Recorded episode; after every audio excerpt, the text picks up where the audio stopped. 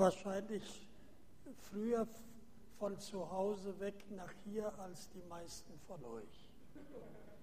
Und obwohl ich hier nur von Ersbruck komme, ist der Weg sehr lang, wenn man sich verfährt.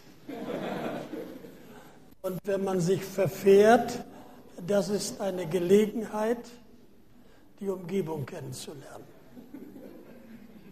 Nur wenn man dann im Stress ist, dann passt man nicht so auf. Nein, und dann war ich da irgendwo halb nach Heilbronn oder die Richtung und dann musste ich umdrehen und da ist eine Baustelle und da war dann ein Unfall in der Baustelle. Aber ich habe eine gute Nachricht, ich bin hier. Amen. Dann geht der Pastor nicht ans Telefon. Seit gestern wäre er beruhigter gewesen, heute Morgen auch schon. Aber wir müssen mal die Handys austauschen. Ja, es ist gut, mit euch in Verbindung zu sein. Aber gut, freue mich, dass ich es noch geschafft habe. Ihr hättet ihn früher schicken sollen, mir entgegen. Er stand da hier, als ich schon da war. Nicht? Ja, wir hatten eine sehr gesegnete Woche. Äh, jetzt auf dem Ottmersberg, unsere AVC-Freizeit, ist mal mit einem Sprecher aus Jordanien, ein Pastor aus Amman. Und äh, letztes Jahr war ja jemand aus Israel, unser Freund aus Tiberias. Und wir sind, glaube ich, als Christen eher fokussiert auf Israel und die Juden und natürlich die messianischen Juden noch am allernächsten und das ist auch, auch gut und richtig so. Aber Vater Abraham hat viele Kinder und die Linie über Isaac ist die Verheißungslinie. Über die Linie Isaaks kam Jesus. Aber als die, wie hieß sie? Wie hieß sie? Die hat gebetet für ihren Sohn, dass er nicht in der Wüste stirbt. Bitte? Hagar, wer war das? 100 Punkte, gut. Ja, Hagar, ja. Und die hat geweint und gebetet für ihren Sohn. Wie hieß der Sohn? Ismael. Und auch Gott hat gesagt, er hört. Auch ihn will ich segnen. Und das vergessen wir manchmal, dass Gott auch ein Segen für, Is, für die Ismael-Linie hat, denn äh, die Ismael-Linie, die Ergebnisse, es ist die muslimische Welt. Und das sind hunderte Millionen, hunderte Millionen.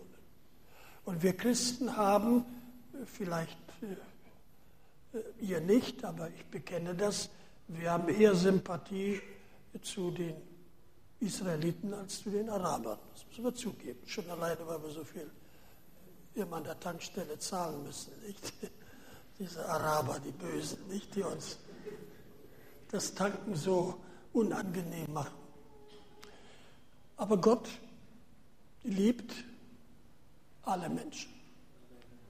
Und wir haben in, die, in besonderer Weise gehört, jetzt diese Woche, was Gott Wunderbares tut in der muslimischen Welt und wie Menschen gerettet werden, wirklich auf wunderbare Weise und oft durch Träume, durch Visionen, und was sehr stark in dieser Zeit geschieht, es gibt gute Radio- und Fernsehsendungen, wo in der ganzen arabischen Welt, wo man nicht hinkommen würde, nicht gehen dürfte, wie nach Saudi-Arabien, darf man nicht mal seine eigene Bibel mitbringen.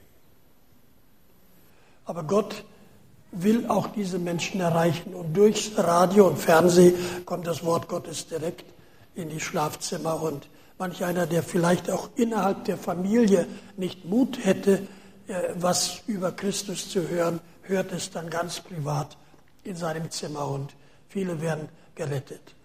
Wir arbeiten, AVC Nehemiah, unsere Zeitung könnt ihr gerne mitnehmen nachher. Wir arbeiten ja auch in der muslimischen Welt, unter anderem besonders auch im Iran. Und Iran ist, Iran ist uns ja besonders sympathisch. Er lächelt, ja, warum? Nein, ist es uns nicht. Aber so viel wir wissen, alleine in Teheran bekehren sich jeden Monat bis zu 5000 Menschen. Woher wissen wir das? Die Nachfrage nach Bibeln ist so groß, dass wir es nicht schaffen können, Bibel in den Iran zu bringen. Die Leute wollen. Und Mitarbeiter von uns, die die Bibel hingehen und besuchen und koordinieren, dass man die dort bringen kann, äh, die gehen dann auch in solche Versammlungen. Und einer hat erzählt, er, ich saß nur so halb auf dem Stuhl, jeden Augenblick, wenn die Polizei reinkommt, rauszurennen. Aber die singen und beten und rufen und, und beten zusammen und preisen den Herrn, frei von Angst. Obwohl Leute ins Gefängnis kommen, wir hören die Berichte, Kirchen werden abgebrannt, äh, Haft, Verhaftungen, Folter. Das Reich Gottes geht weiter und ich kann euch nur sagen, bitte betet für die muslimische Welt. Ich weiß nicht, ob einige, die ein bisschen mehr in der Sonne waren als die Nürnberger, ich weiß nicht, ob ihr aus muslimischen Ländern kommt, Background, from where you are. Bitte? Ja, zum Beispiel Ägypten. Ich bin persönlich in Ägypten gewesen, jetzt nach diesen Ständen und diesen Unruhen. Wir haben in Kairo eine Suppenküche angefangen für Kinder, die gibt es gar nicht. Eine Suppenküche für Kinder, die es nicht gibt. Gibt sowas?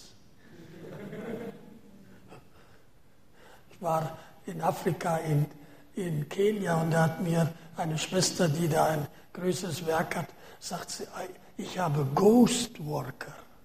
Ich sage, was ist das denn, Ghost Worker? Er sagt, ich habe immer Löhne für die gezahlt und die gibt es gar nicht. Der Vorarbeiter hat das einkassiert und hat gesagt, Mama, brauchst du nicht die Mühe machen, ich erledige die Auszahlung. Und hat er in seine Tasche gesteckt, bis sie eines Tages gesagt, ich will aber die Arbeiter sehen, nicht? sonst gibt es kein Geld. Aber diese Kinder, die, da dürfte es nicht geben, das sind uneheliche Kinder von ganz strengen Moslems, die dann buchstäblich die Kinder wegwerfen und die wachsen auf der Straße auf. Und kein Mensch kümmert sich um die, weil das eine Schande ist. Das gibt es nicht im Islam die uneheliche Kinder, das machen die, die Christen, die machen das. Die huren da überall rum, aber doch nicht wir. Aber das Faktum ist anders. Und wir betreuen jetzt solche Kinder, nicht nur, dass sie ein Essen bekommen, sondern irgendwo duschen können und, und, und, und. Wir sind dabei, vielleicht ein Haus zu kaufen, um zu helfen, dass auch diese Kinder ein Zuhause bekommen. Halleluja. Halleluja. Gut, es gibt viel zu tun. Schaut euch unsere Zeitung an, was Gott tun kann. Ich habe extra das mal mitgebracht hier. Hat jemand von der Hamas gehört? Das ist Kölsch. Hamas oder Hamas nicht, sagen die. Ja. Und die sagen, Hammer, Hammer, Hammer und Tang. Wer kann, kann jemand Kölsch von euch? Da einer, nicht? Okay, also Hammer, Hammer heißt, ein Hammer haben wir, haben wir auch, ein Tang heißt was? Zange. Okay, aber Hamas, jetzt gerade seit zwei, drei Tagen wieder aktuell in den Nachrichten, diese palästinensische Gegenorganisation, auch von der POL. Und der Sohn vom Hamas-Führer, der hat sich bekehrt. Ja, freust dich. Gefällt mir. Ja, unser Buch Hamas, er war selber auch ein Terrorist, kam, in, kam ins israelische Gefängnis. Es muss schön sein im israelischen Gefängnis, denn dort hat er eine Bibel gekriegt. Aber es war nicht so schön dort, aber er hat dort gesehen, wie die Palästinenser mit ihren eigenen Leuten umgehen. Das war schlimmer, wie die Israelis mit ihnen umgehen. Und dann gab es eine mutige Frau in Israel, die hat sich nicht dran gehalten am Verbot. Zu Moslems reden wir nicht. Und in Israel reden wir nicht über Jesus. Die hat es doch getan. Und das Ergebnis war, dass dieser Mann sich bekehrt hat, hat sich richtig biblisch öffentlich im Mittelmeer, da ist ja dieses riesen nicht, da hat er sich taufen lassen und ist ein Zeuge für Jesus. Und ich kam eigentlich auf dieses Buch durch den, denke es war der Spiegel oder Fokus, saß im Flieger, las da, blätterte durch und da schrieben sie, da ist ein Hamas äh, der hat gesagt, ich bin nicht mehr bereit, für die Hamas mein Leben zu lassen, auch nicht für den israelischen Geheimdienst. Ich bin bereit und ich gebe mein Leben Jesus. Ich denke, sowas in einer weltlichen Zeitung zu lesen und habe mir dieses Buch besorgt und seitdem haben wir es auf unserem Bücherangebot auch der Sohn des Hammers. Er musste allerdings dann, ich kenne einige Leute, die ihn persönlich kennen, das war so eine wahre Begebenheit und er musste nach Israel, äh, nach USA flüchten und wenn sein Vater nicht der, in der hohen Position wäre, würde sowieso schon nicht leben, aber die Familie hält dann doch irgendwo zusammen. Gut, ihr könnt euch das anschauen. Und nun möchte ich gerne äh, eine Abstimmung hier herbeiführen. Und zwar zu einer ganz schwierigen Frage. Alle sind hier, ja, konzentriert auf mich. Hallo, bist du hier? Gut. Jetzt, du musst mit abstimmen. Jesus ist herrlich oder ärgerlich?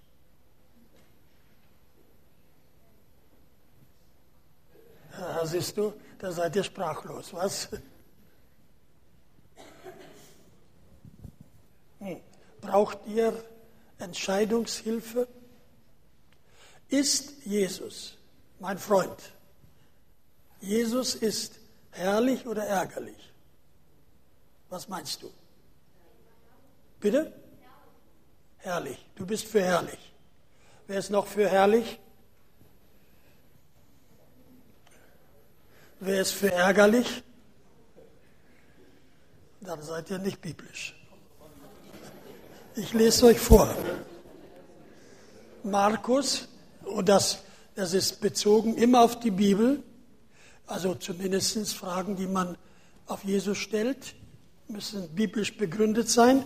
Und hier steht es, und während sie aßen, Markus 14, Seite 45 im Neuen Testament, für die, die sich in der Bibel nicht so auskennen. Und nachdem sie den Lobgesang gesungen hatten, gingen sie hinaus an den Ölberg.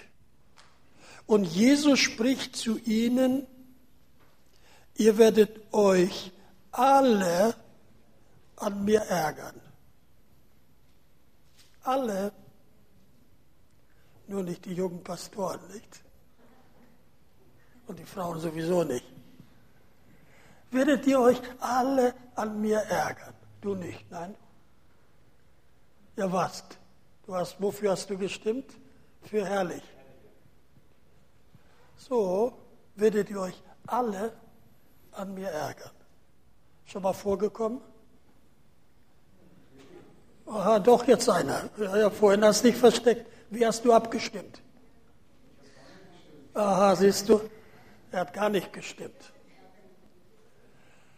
Nun, ich lese weiter.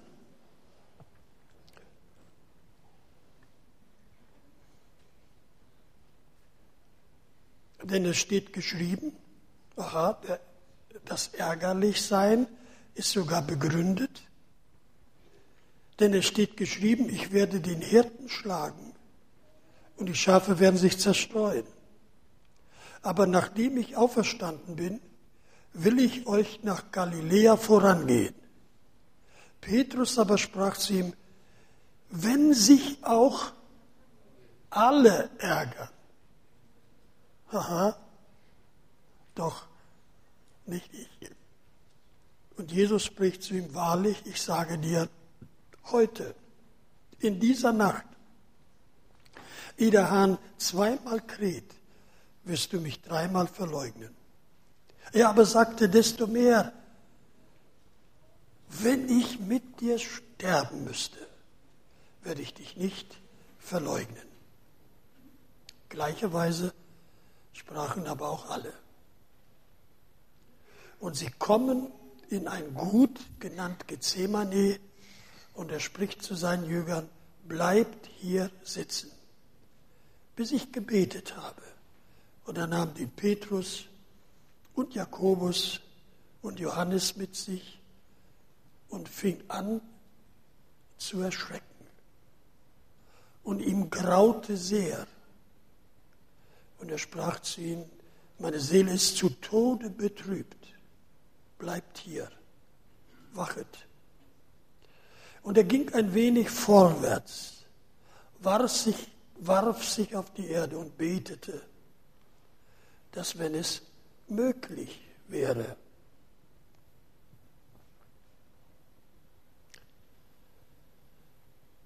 die Stunde an ihm vorüberginge. Und er sprach, aber Vater, es ist dir doch alles möglich. Nimm diesen Kelch von mir. Doch nicht, was ich will, sondern was du willst. Und er kommt und findet seine Jünger schlafend. Und spricht zu Petrus, Simon, schläfst du? Vermagst du nicht eine Stunde zu wachen? Wachet und betet, damit ihr in, nicht in Versuchung fallet. Der Geist ist willig, aber das Fleisch ist schwach. Und er ging wiederum hin und betete und sprach dieselben Worte. Und als er zurückkam, fand er sie wiederum schlafend, denn ihre Augen waren ihnen schwer geworden und sie wussten nicht, was sie ihm antworten sollten. Und er kommt zum dritten Mal, spricht zu ihnen, schlaft ihr noch immer und ruht? Es ist genug. Die Stunde ist gekommen. Siehe des Menschensohn wird in die Hände der Sünder überliefert. Steht auf, lasst uns gehen siehe, der mich verrät, ist nahe. Nun, das ist die Situation der tiefsten Nacht, die über Jesus gekommen ist. Und sicherlich fragt man sich, was ist denn an Jesus ärgerlich? Und natürlich, dieser Test war euch zu testen. Wir sind so schnell dabei, zu hopsen und zu singen und zu springen und vor allen Dingen, wenn auch die Musik dazu spielt und Schlagzeug. Ihr habt ihn ja zwar im Käfig hier und äh, haut da drauf Black Beat, okay. Aber da, da singt man gerne, er ist herrlich, er ist herrlich, er ist herrlich. Und die anderen sagen, es ist ärgerlich, es ist ärgerlich, es ist ärgerlich. Warum müssen die so laut sein? Das kann in einer Versammlung passieren. Der eine findet es herrlich und der andere findet es ärgerlich. Und er sagt, Mensch, die Jugend, die können offensichtlich schlechter hören wie wir Alten. Denn uns ist es zu laut und die haben so ein schlechtes Gehör, die Jugend, und die wollen es noch lauter haben. Hä? Okay. Aber es geht um mehr als nur um Musikstil. Ich mag auch nicht das Laute, ich mag auch nicht das, das Disharmonische. Oh, wenn es das so soft geht. So. Das ist doch viel schöner, oder? Sag Amen, sagt er. Okay. Ja, nein. Warum ist Jesus ärgerlich? Oder warum ist das ärgerlich, was Jesus tut? Wir haben doch, bitte, Sie haben schon die Antwort, okay?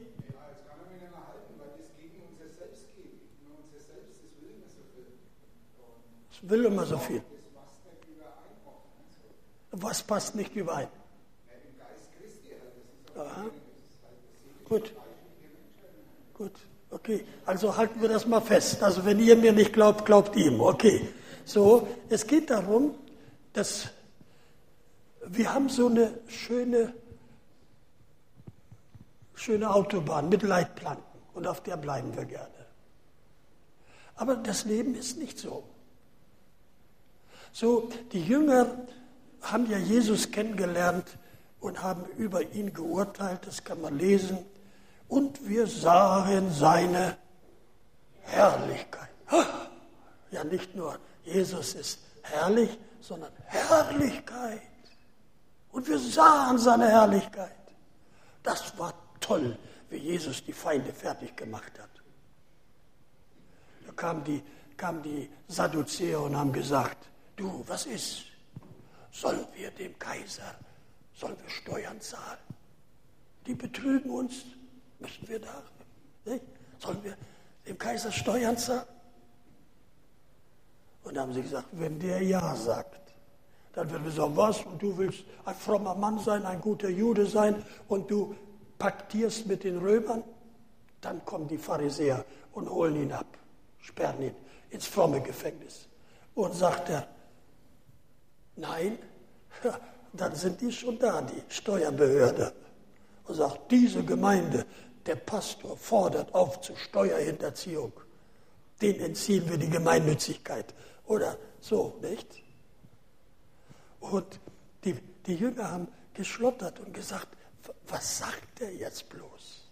Es gibt doch so, der schwarze Peter bleibt nur übrig. Mach, was du willst. Du kommst nicht raus. Du kommst nicht raus. Er kann nicht Ja sagen, zahlt Steuern, er kann nicht Nein sagen, zahlt nicht. Jetzt haben wir ihn gefangen. Könnt ihr euch vorstellen, wie die Jünger gefühlt haben? Ich habe das mal erlebt in Kasachstan, da waren wir mit, unserem, mit einer Missionsgruppe, haben in einem Gefängnis gesungen, gespielt, weil wir dort Kleidung gegeben haben und Lebensmittel, haben die Gefangenen betreut. Und da haben die Wärter, die, das Militär und Gefangenenpolizei haben uns eingeladen, haben gesagt, macht doch auch mal für uns so eine Veranstaltung. Und äh, haben gesagt, gut. Und da saßen da vielleicht so 80 Uniformierte vor mir. Wir haben gesungen, das ging gut. War jemand dabei, ein Geschäftsmann, ein feines Zeugnis aufgesagt. Und dann kam ich dran.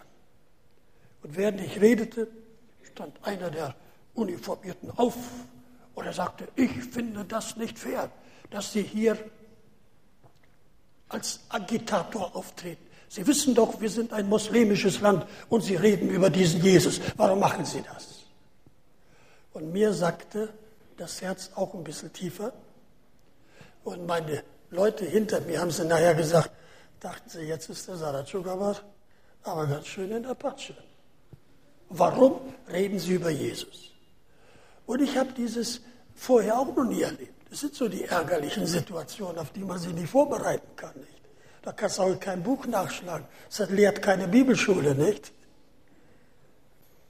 Und dann wirklich, und das Schöne ist, dass das dann stimmt, dann, dass Jesus trotzdem herrlich ist und durch seinen Geist gibt uns ein, was wir sagen sollen. Ich sage, hören Sie mal, ich habe erzählt über Abraham. Der ist uns allen gemeinsam. Als ich über Abraham sprach, haben sie alle genickt. Ich sage, und dann habe ich über Mose gesprochen. Oh, und sie sagen, ja, Mose, glauben sie auch dran. Ich sage, und dann kam Jesus. Ja, ja, haben sie gesagt, ja, ja, ist auch ein Prophet. Ich sage, dann habe ich über Mohammed gesprochen. Das hat euch gefallen. Ich sage, aber wer kommt wieder? Kommt Abraham nochmal zurück? Kommt Mose nochmal zurück? Kommt Mohammed nochmal zurück? Nee. Ich sage, wer kommt zurück? Jesus kommt zurück. Steht sogar im Koran. Der setzte sich hin, wie man Taschenmesser zusammenklappt und saß dort. Halleluja, ich hatte gewonnen. Nein. Gott hat mir aus dieser Situation herausgeholfen. Meine Leute sagten, Mensch, das war, hast gut, gut geantwortet. So, als Jesus gefragt wird, soll man Steuern zahlen oder nicht, hat Jesus gesagt, was? Gebt dem Kaiser, was des Kaisers ist und Gott, was Gottes ist. Na? Und wer konnte ihn verhaften? Keiner.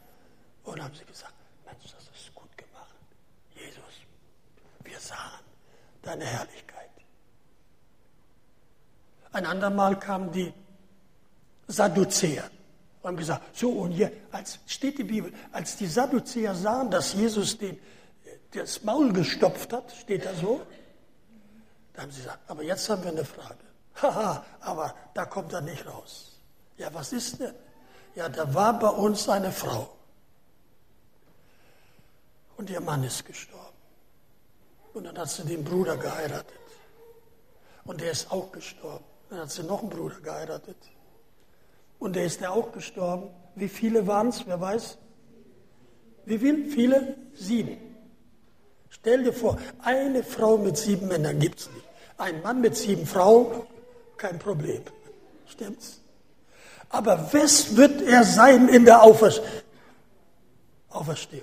Die, es kann doch nicht sein, dass da eine Frau sieben Männer hat. So, jetzt, jetzt Jesus, jetzt. Aha.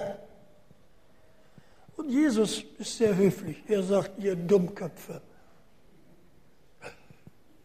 Sagte, in der Auferstehung wird man nicht mehr heiraten und nicht mehr, ach ja, natürlich.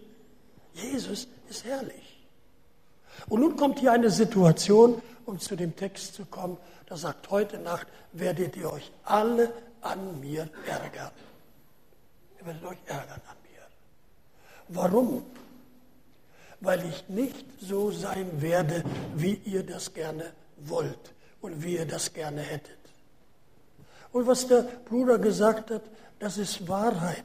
Und ich sage es besonders, ihr lieben jungen Leute, ich wünschte euch von ganzem Herzen, dass es euch nie ausgeht, zu sagen, Jesus ist herrlich. Aber dann müsst ihr euch vorher darauf einstellen, denn es werden Dinge kommen, die sind sehr ärgerlich. Die sind sehr ärgerlich, die wir absolut nicht verstehen. Und wir denken, Jesus, du kannst jetzt nicht anders handeln. Du musst das jetzt tun. Sonst, was für eine Blamage. Bevor ich zu dem Text komme, will ich mal ein Beispiel sagen. Ich habe die Nachrichten gehört. Es war, ich weiß, es war ein ZDF. Und die haben damals äh, so am Ende nach den Nachrichten immer noch so ein Schwankerle erzählt. Und da sagte der Reporter, so, wir sind an der Ende der Sendung, aber meine Kollegen in Südafrika, in Johannesburg, die dürfen noch nicht Feierabend machen, die müssen Überstunden machen, die warten noch auf ein Wunder. Und ich wunderte mich ein bisschen, wir hatten in Südafrika ein Büro und ich denke, was, was ist da wohl? Und eine Zeit später kam ich in eine Gemeinde, unser Mitarbeiter war Mitglied in dieser kleinen Gemeinde, die hat so 4000 Leute und äh, durfte dort dienen und erlebte vor Ort etwas Großartiges. Unser Mitarbeiter sagt, Bruder Waldemar, da ist nie ein Gottesdienst, dass nicht Wunder und Zeichen und offensichtliche Heilung geschehen. Jedem Gottesdienst. Und der Pastor war so berührt und so angetan und er bekam die tolle Idee, Jesus bekannt zu machen, landesweit. Und hat sogar die internationale Presse eingeladen und hat gesagt, kommt, bringt eure Kameras mit, heute könnt ihr Zeichen und Wunder sehen. Nach vier Stunden fingen die ersten Kamerateams an, ihre Kameras auszumachen. Und der Pastor hat gesagt, Leute, bleibt hier. Manchmal dauert es ein bisschen länger. Bleibt hier, ich zahle euch Überstunde. Und die haben dann noch zwei, drei Stunden ausgeharrt und sind weggegangen. Und in diesem Gottesdienst ist nicht eine einzige Heilung geschehen, nicht mal von Kopfschmerzen befreit. War doch ärgerlich. Stell dir mal vor, Herr Pastor, jetzt könntest du bekannt werden. Nein, nein, Jesus willst du ja nur bekannt machen, stimmt's? Ja. Und unser Freund sagt, Bruder Waldemar, glaub mir. Glaub mir. Da ist nie ein Gottesdienst, das nicht Gott in besonderer Weise tut. Und jetzt hat er die Möglichkeit, das vor der internationalen Presse zu tun. Und tut's nicht. Ist doch ärgerlich, oder? Kannst doch sagen, stimmt's? Und der Pastor stand wie der Blamierte. Ha, ha, ha. Alle Journalisten und Fernsehteam haben den ausgelacht. Der hat viel Geld zahlen müssen. Noch Überstunden plus und dann Versteuer und Sozialversicherung rechnen wir hoch. Nicht für nichts, sondern für Spott und Tod. Wo ist dein Jesus? Ist doch ärgerlich. hat doch Jesus eine Gelegenheit verpasst. Nur das, was Jesus hier sagt, um zu zeigen, das ist live. Christliches Leben live. Es kommt nicht, wie wir es gerne hätten. So nehmen wir jetzt Jesus. Woran haben Sie sich wohl geärgert? Sie haben sich daran geärgert, als Jesus vor Pilatus steht, als Jesus vor Herode steht, als Jesus befragt wird und sie wissen genau, dass der auf jede Frage eine solche Antwort hat, dass sie das Maul halten müssen. Und die fragen Jesus und die fragen Jesus und die fragen Jesus und Jesus antwortet nichts. Mach doch den Mund auf. Jesus, tu doch was. Sag doch was. Wir, bei, wir beten, wir fasten, wir ringen, wir schreien, wir machen Kopfstand. Tu doch was. Und? Und? Weder Stimme noch Antwort. Er redet nicht. Na, ihr seid jung. Ihr, ihr kennt ja nur Jesus, ist herrlich. Oder? Oder? Und es geschieht nichts. Absolut nichts. Das ist aber ärgerlich. Und dann kommt so eine Frage. Und jeder, der dabei stand, wusste, wenn er die falsch beantwortet, dann ist er gemacht, dann ist er geliefert. Jetzt gibt es nur eine Antwort. Sag nichts. Kennt ihr das? Wenn die, die, die Frau den Mann immer anstößt und sagt, Schatz, sag nichts, sag nichts jetzt. Sie weiß, der regt sich auf und dann, dann geht der Deckel hoch von dem kleinen Topf nicht, wenn da bis ein bisschen Feuer kommt auf neun gestellte Herdplatte, du, und dann dampft und dann klappert und dann explodiert dann kocht über. Sag nichts. Und wo das Beste wäre, nicht zu sagen, was macht Jesus? So was Ärgerliches. Er macht den Mund auf und redet und redet sich um Kopf und Kragen, redet sich um sein Leben. Die fragen ihn, bist du Gottes Sohn? Und er konnte mit Kapitel und Vers nachblättern in den Paragraphen. Da stand geschrieben, Gotteslästerung. Die zerreißen ihre Klamotten. Und so Gerichtsverhandlung geschlossen. Beweisaufnahme beendet. Da brauchen wir jetzt nichts mehr zu sagen. Dieser Mann ist des Todes schuldig. Hätte doch geschwiegen. Versteht ihr? Das war doch ärgerlich. Wenn er schon schweigt, soll er doch jetzt auch den Mund halten. Merkt ihr, dass Jesus anders ist, wie wir ihn gerne einpacken würden? Schön verschnüren mit Bändchen, dass er ja passt? Wie man in Situationen kommt, wo du weißt, wenn ich jetzt schweige, dann verrate ich ihn. Und jetzt ist Situation, nicht zu plappern und sich auszureden, sondern das zu ertragen. Ihr werdet euch ärgern an mir. Petrus, wie ärgerlich. Er liebte seinen Jesus. Und er wollte in der Nähe bei Jesus sein. Und stell dir vor, was für einen Mut der hatte. Der hat sich da eingeschlichen, bis, bis da zum Lagerfeuer der Kriegsknechte. Und äh, irgendwie, ich weiß nicht warum, was er gesagt hat, was er gefragt wurde, er hat auf jeden Fall den Mund aufgemacht und da kam Fränkisch raus. Nicht? Da wussten sie, ah, das ist ein Bayer. Und haben sie, haben sie gesagt, hey, hey, hey, dich kennen wir. Wieso kennt ihr mich? Deine Sprache verrät dich. Du bist nicht von hier, nicht? Bist kein Bayer, bist ein Preuß, nicht? Deine Sprache verrät dich. Du warst doch auch mit Jesus. Und Petrus, was für eine Gelegenheit. Stell dir vor, wenn einer am Arbeitsplatz sagt, du, du warst doch gestern im Gottesdienst, was hat er gepredigt? War herrlich, nicht? Ja, was war das denn? Das war wichtig. Ja, aber was war es denn? Das war sehr gesegnet. Hallo, darum merkt euch das, dass ihr Antwort geben könnt. Petrus hätte sagen können, was Mädchen, du hast mich mit Jesus gesehen. Welche Predigt hat er da gehalten? Hat er da, hat er da ein paar Kranke geheilt? Was für eine Möglichkeit zum Zeugnis geben, stimmt's? Wenn man so drauf angesprochen, bist du auch ein Ekklesianer, nicht?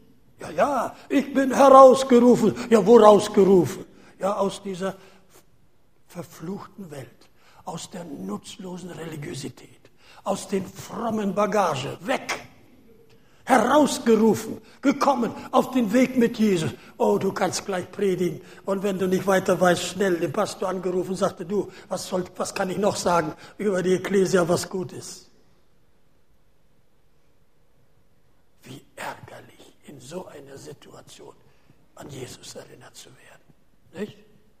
Ich bin jetzt nicht in Stimmung, über Jesus zu reden. Ist auch vielleicht gefährlich hier. Petrus ärgerte sich an Jesus. Ärgerte sich. Er hatte hoch und heilig versprochen, was? Dreimal.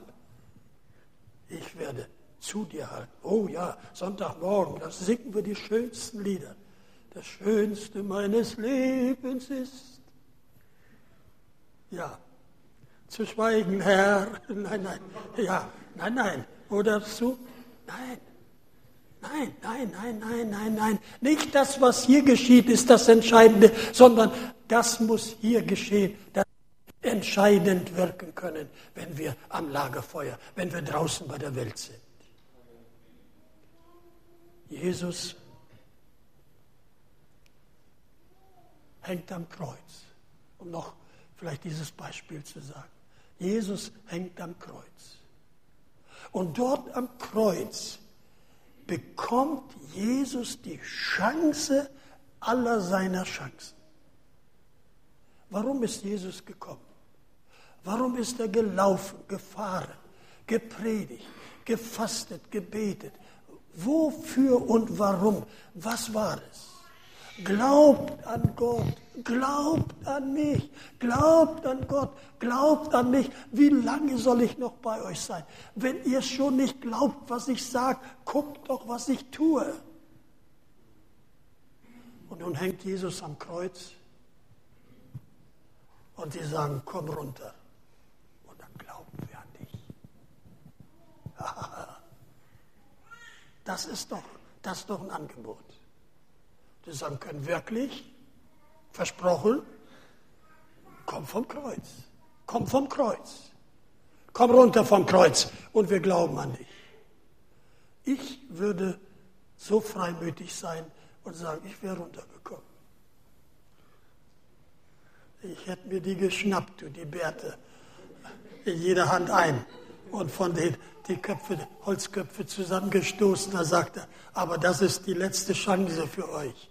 Ich muss ja zwar wieder rauf aufs Kreuz, aber so drei Minuten, so drei Minuten, jetzt bist du überzeugt oder soll ich noch eins geben? Stellt euch vor, was für eine Chance. Wie wäre das Christentum anders gekommen? Das Judentum, wie wäre das anders ausgegangen, wenn da Jesus runtergekommen wäre? Stimmt's? Dann wären alle Juden gläubig geworden. Dir das vorstellen? Jetzt nichts zu tun hier mit Ungläubigen. Und so haben die sich vermehrt. Und vor allen Dingen, weißt du, was sie Jesus gesagt haben? Kommst du nicht runter? Dann wissen wir, dass du falsch bist, dass Gott keinen Gefallen an dir hat. Wenn du jetzt nicht, wenn jetzt nicht Gott sich zu dir stellt, dann wissen wir, dass du kein berufener Diener Gottes bist zeig mir hier Vollmacht, jetzt heil mal hier den Gekrüppelten, nicht? Und sonst wirst gekündigt, oder? Alles gibt es. Und Jesus ruckt und zuckt und wackelt nicht am Kreuz, zieht nicht, ob die Nägel locker sind. Er bleibt am Kreuz. Wie ärgerlich. Wie ärgerlich. Und meine lieben jungen Geschwister, die Alten haben es vielleicht erlebt. Ich weiß nicht, ob sie die Prüfung bestanden haben, aber die Situation war dort. Meine lieben Geschwister, Jesus kann sehr, sehr ärgerlich sein, nach unserem Verständnis, nach unseren Wünschen. Wir beten, wir fasten, wir machen Gebetsketten, wir halten Gott sein Wort vor, du hast gesagt, durch dein Wort hat sich gebunden durch sein Wort. Und jetzt mach mal Jesus. Und dann kündigt der Pastor an, liebe Geschwister, nächste Woche Donnerstag ist Beerdigung, für den wir so gebetet haben, für den werden wir noch einmal jetzt auf dem Friedhof beten. Kann ich doch nichts mehr glauben, oder? Steht doch geschrieben, wie ich es gerne hätte, aber nicht, wie es wirklich ist. Denn wir sind noch nicht im Schauen. Wir sind noch nicht im verheißenen Land. Wir sind immer noch auf dieser verfluchten Erde, wirklich verfluchten Erde. Und dieser Fluch wird aufgehoben durch Jesus in unserem Leben. Aber die Umwelt, in der Welt, nicht von der Welt, aber in der Welt, die Welt ist Feindschaft alles fleischliche, menschliche Überlegen, Kalkulieren, Zusammenziehen und Berechnen von angeblichen Wissenschaftlern. Wie ärgerlich, wenn die Wissenschaft nicht stimmt. Wisst ihr, wer das zuletzt erlebt hat? Japan. Die klügsten Köpfe, die besten, wenn, wenn es um Technik geht. Nummer eins in der Welt, Nummer eins Technologie, Japan. Elektronik, und all diese Dinge sowieso. Und die haben berechnet, Tsunami kommt nur wie sieben Meter hoch. Und Erdbeben, Erdbeben 8,9. Höher es nicht.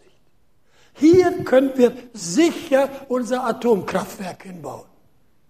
Es ist zwar Tsunami gefährdet, es ist Erdbeben gefährdet, aber nie über 8,9 und Tsunami nie über 7 Meter. Berechnet Wissenschaft, die besten Ingenieure, die, die die besten Gehälter bekommen, haben das berechnet. Bis auf ein paar Fromme, die sagen, das steht in der Bibel, ich will noch einmal erschüttern Himmel und Erde. die Dummköpfe.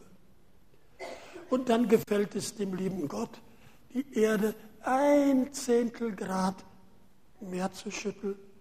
Und dann ist es neun. Und Tsunami kommt nicht sieben Meter, sondern 21 Meter. Ja, das konnten wir doch nicht wissen. Aber die haben doch gesagt, die wissen alles. Merkt ihr? Das ist die Welt. Wem glaubst du? Diesem ärgerlichen Buch, das angeblich voller Widersprüche ist? Und das stimmt. Die Bibel ist voller Widersprüche. Glaubt ihr das? Sie widerspricht uns. Und das sind die, die Widersprüche, die wir am liebsten haben, nicht? Darf es allen widersprechen, nur nicht mir. Aber das ist so. Das ist das Ärgerliche. Ärgerliche. Jesus bleibt am Kreuz. Gott sei Dank. Was habt ihr gesagt? Amen. Na, Gott sei Dank solltet ihr sagen jetzt. Sag's euch vor. Er bleibt am Kreuz. Oh, dieses eine Lied, ich mag es. Ich weiß nicht, ob Wolfgang Blissenbach das gemacht hat. Er brauchte nicht zu sterben, aber er tat's. Vater, ich könnte eine Legion Engel bitten. Vater, ist es möglich? Lass den Kelch vorbeigehen. Eine Million, eine Million Engel. Du, da werden die Römer aber ganz schön stiften gegangen. Was? Die hatten sich ergeben, ich ergebe mich, ich erhebe mich. Nein. Aber er holt nicht.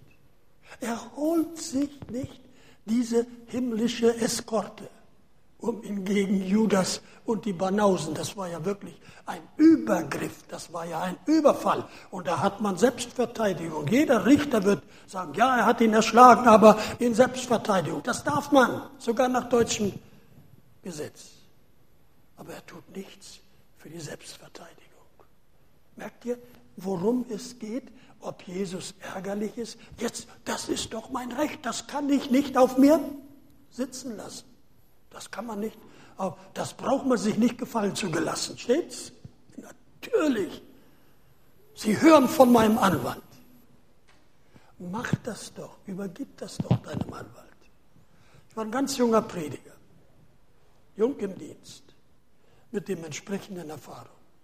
Und dann begab es sich, kommt hier in Nürnberg nicht vor, aber es kann sein, begab es sich, dass einer der Ältesten Schwierigkeiten mit mir hatte. Mit sich, aber äh, mit mir. Und ich konnte beweisen, ich hatte Zeugen, ich hatte Dokumente, wirklich Schriftstücke, wo ich so unschuldig war wie ein Baby in frischen Pampers und mit Pinatencreme eingeschmiert. Und versuchten, das dem beizubringen, andere. Und ich hatte Not damit, immer. Und ich hatte einen, dass Gott zu mir sagte, du Waldemar, hör auf, bring mir doch ein Brandopfer. Ich habe den Kamin angemacht und alle meine Dokumente als Rauchopfer vor Gott im Kamin. Und der Feind saß auf der Schulter und sagt, jetzt hast du kein Beweisstück mehr. Stehst du ganz schön dumm da. Aber ich dachte, ich vertraue dem Herrn jetzt. Herr, mach du das. Hab alles verbrannt und noch zwei Zeilen geschrieben.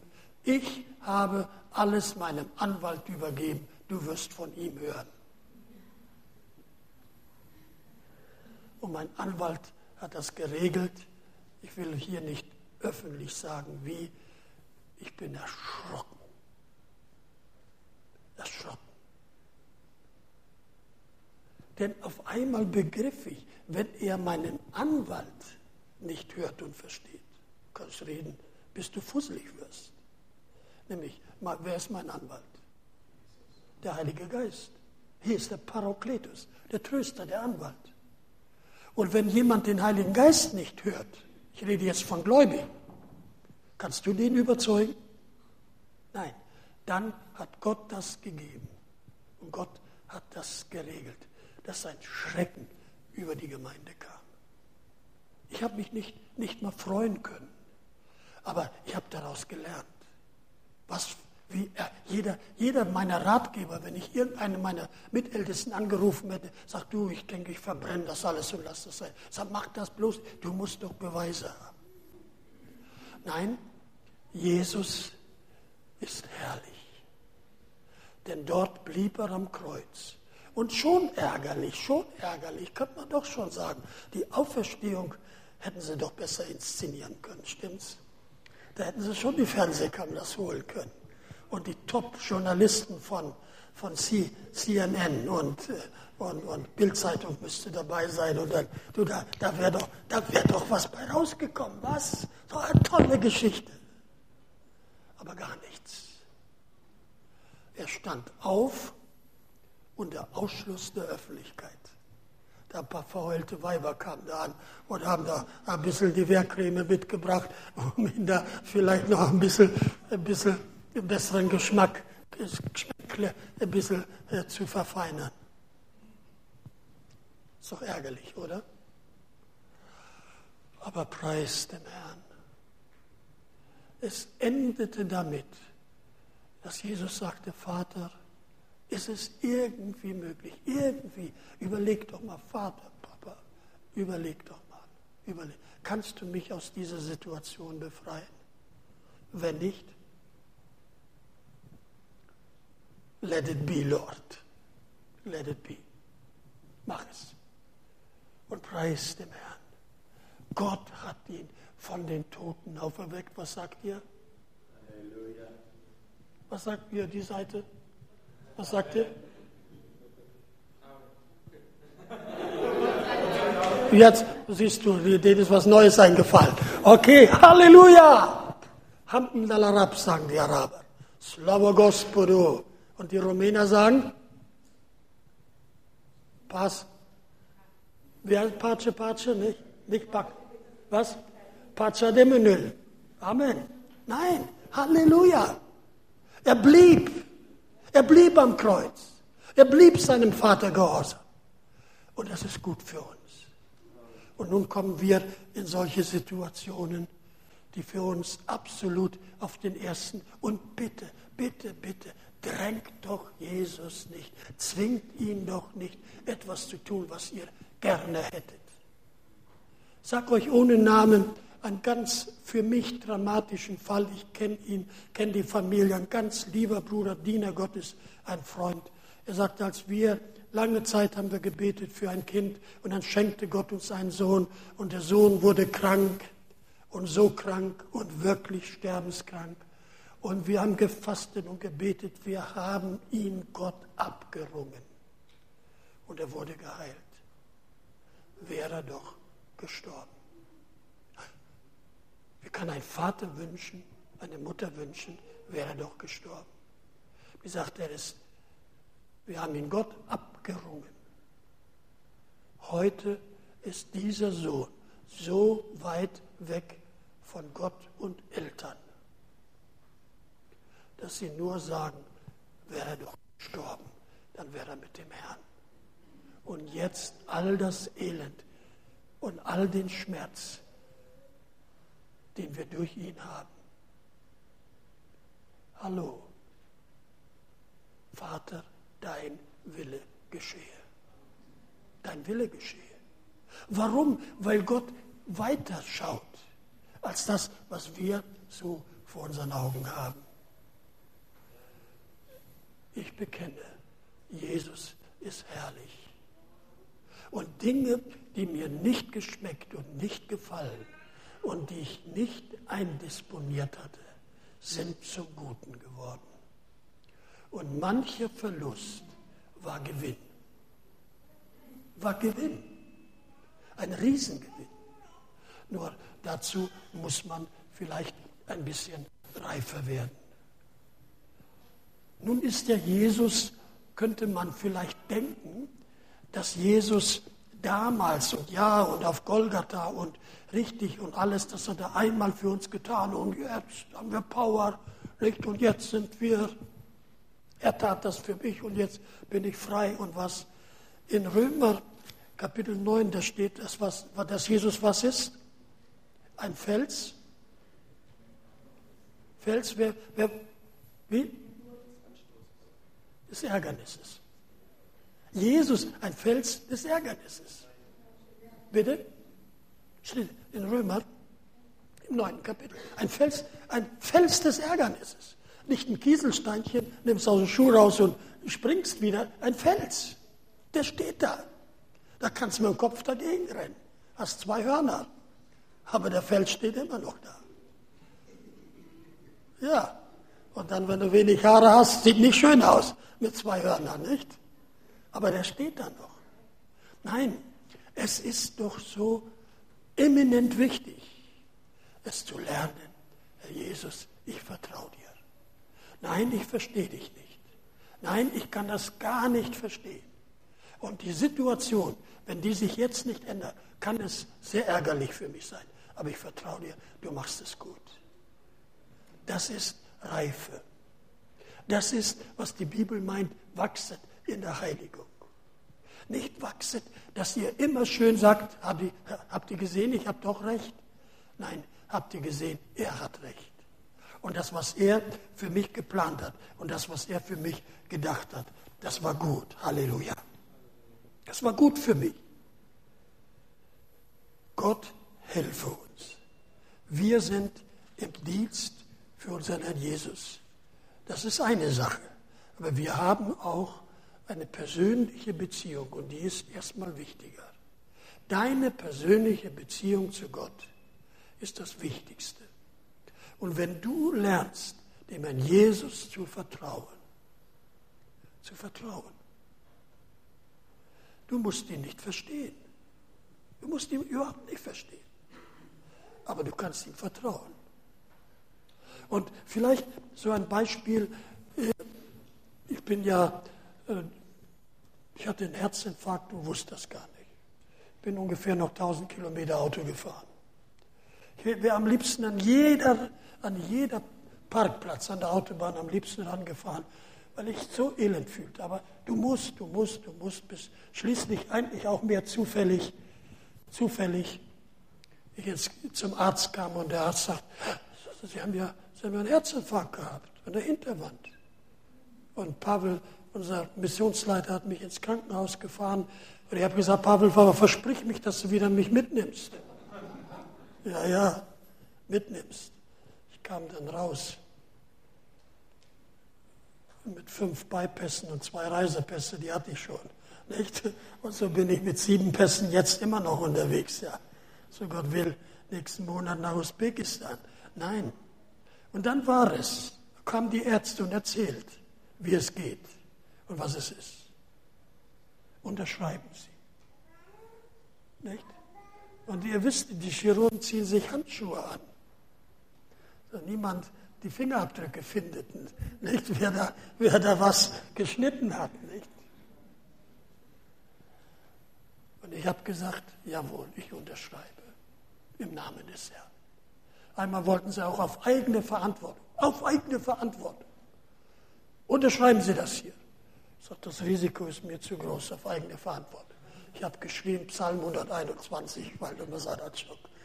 Meine Hilfe kommt von dem Herrn, der Himmel und Erde gemacht hat, der wird wohl fünf Bypässe zusammenbekommen. Nicht? Kleinen Ersatzteil dafür die Pumpe. Neue Flansch oder was braucht man da? Neue Dichtung oder sowas. Halleluja. Und funktioniert jetzt schon über vier Jahre. Vertrau dir. Kennt ihr das? Jesus, Jesus, dir vertraue ich, deine Treue habe ich erprobt. Jesus, Jesus, dir vertraue ich. Habt ihr das aufgenommen? Könnt ihr eine CD von mir verkaufen? Er schon als Sänger, bloß nicht. Aber vertrauen will ich weiter. Ich will dir vertrauen. Herr Jesus, und wenn Situationen kommen, die mir nicht gefallen, die mir nicht passen, die ich nicht verstehe, und wenn du sagst, Waldemar, pass auf, jetzt kommt eine ärgerliche Situation, ich sage, danke Jesus, das wird sicher wieder wunderbar.